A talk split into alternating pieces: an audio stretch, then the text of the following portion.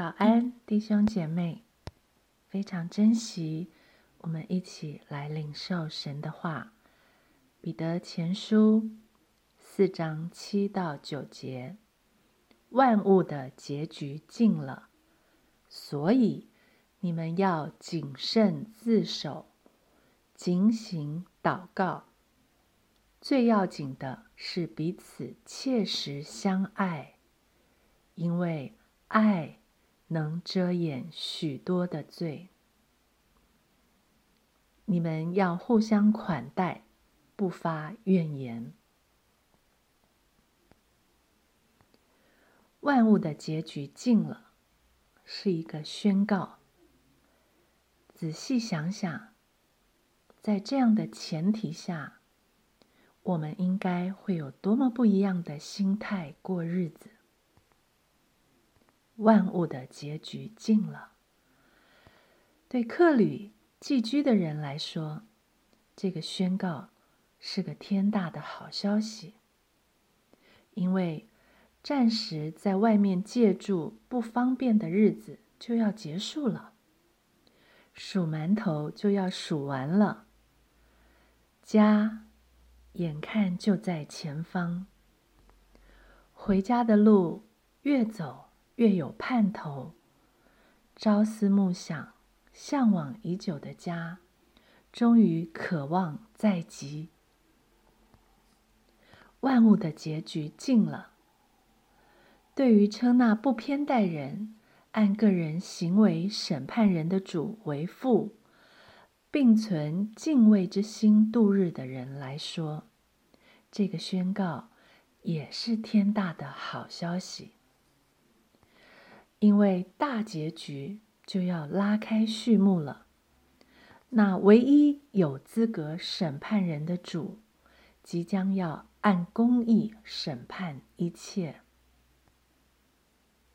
万物的结局近了，对专心盼望耶稣基督显现的人来说，这个宣告更是天大的好消息。因为万物的结局来到的时候，也就是耶稣基督显现的时候，我们这些相信自己是照着父神的先见被拣选，借着圣灵得成圣洁，又蒙他血所洒的人，在耶稣基督显现的时候所带来的恩中，我们的信心终于。得亲见，我们会亲眼看见什么呢？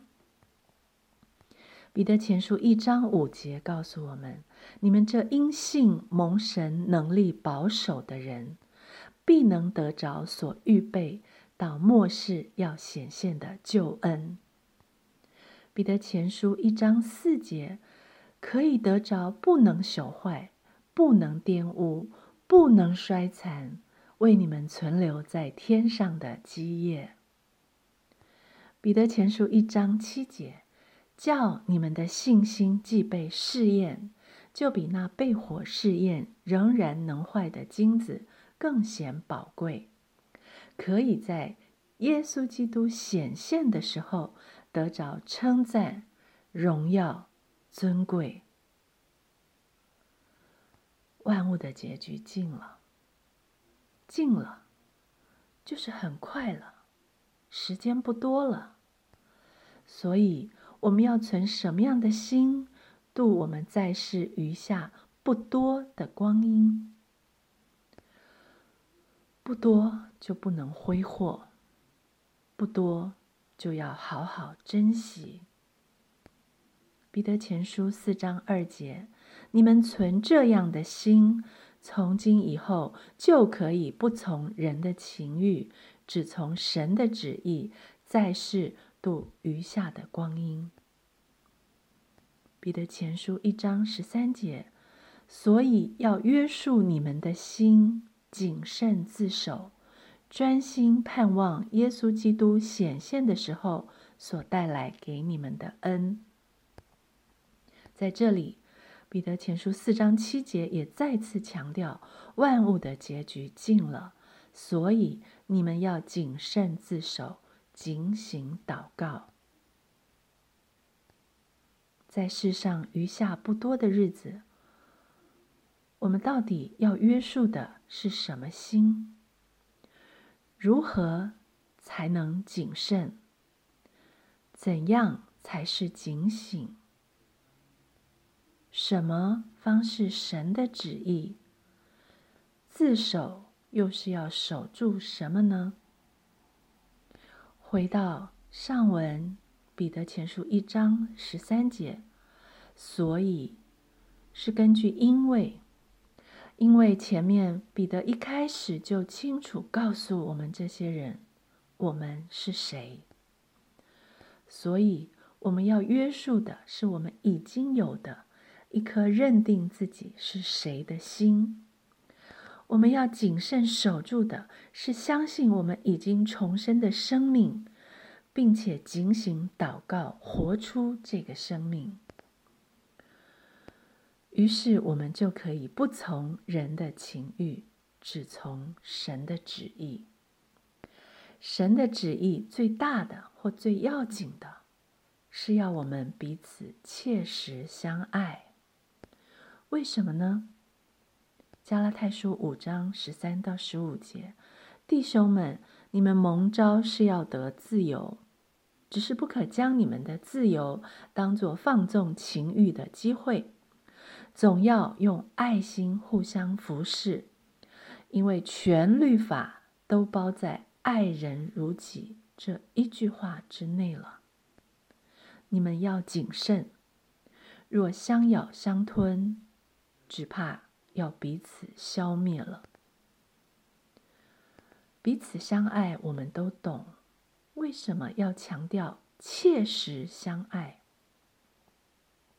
彼得前书一章二十二节：你们既因顺从真理洁净了自己，以致爱弟兄没有虚假，就当从心里彼此切实相爱。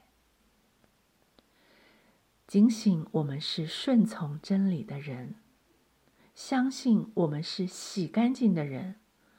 我们可以发自内心、从里到外真实的爱，